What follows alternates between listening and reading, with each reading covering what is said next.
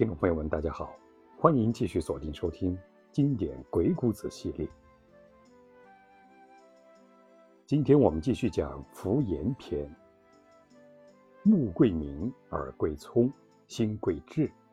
以天下之目视者，则无不见；以天下之耳听者，则无不闻；以天下之心思虑者，则无不知。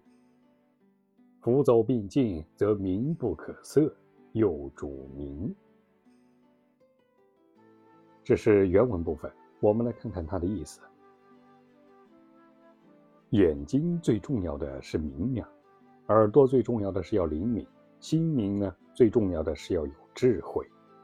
人君若能利用天下人的眼睛去观察，就没有看不到的事物；如果能利用天下人的耳朵去探听，就没有听不到的事情。如果能利用天下人的心去思考，就没有想不通的事情。发挥他们的聪明才智，君主的圣明就没有什么能够阻塞的了。以上讲的是如何保持明察。得之术曰：勿忘而惧之，取之则防守，惧之则闭塞。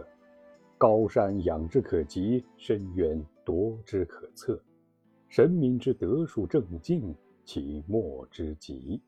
又主德。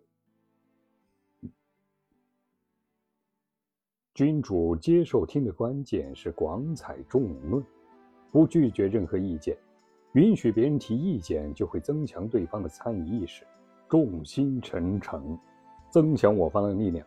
反之，拒绝别人提意见呢，就会闭塞了自己的视听。应让臣下觉得你像可仰视而不可逾越的高山那样，像深不可测的深渊那样，难揣底细而乖乖吐出真言。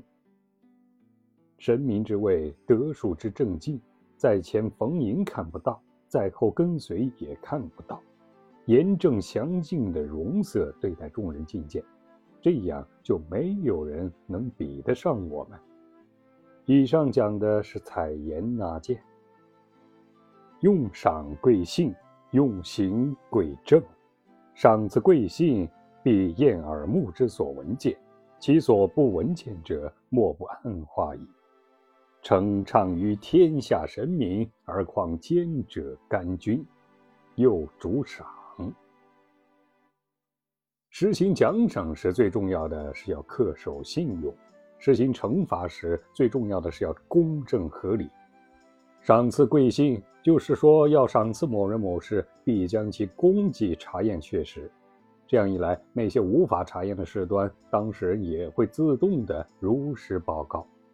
君主如果能把这种诚信畅达于天下，那么连神明也会来拥护。赏罚得当，就会民心如水。更何况那些干求君主的奸邪之徒，哪能查不出呢？以上。讲的是赏罚必信。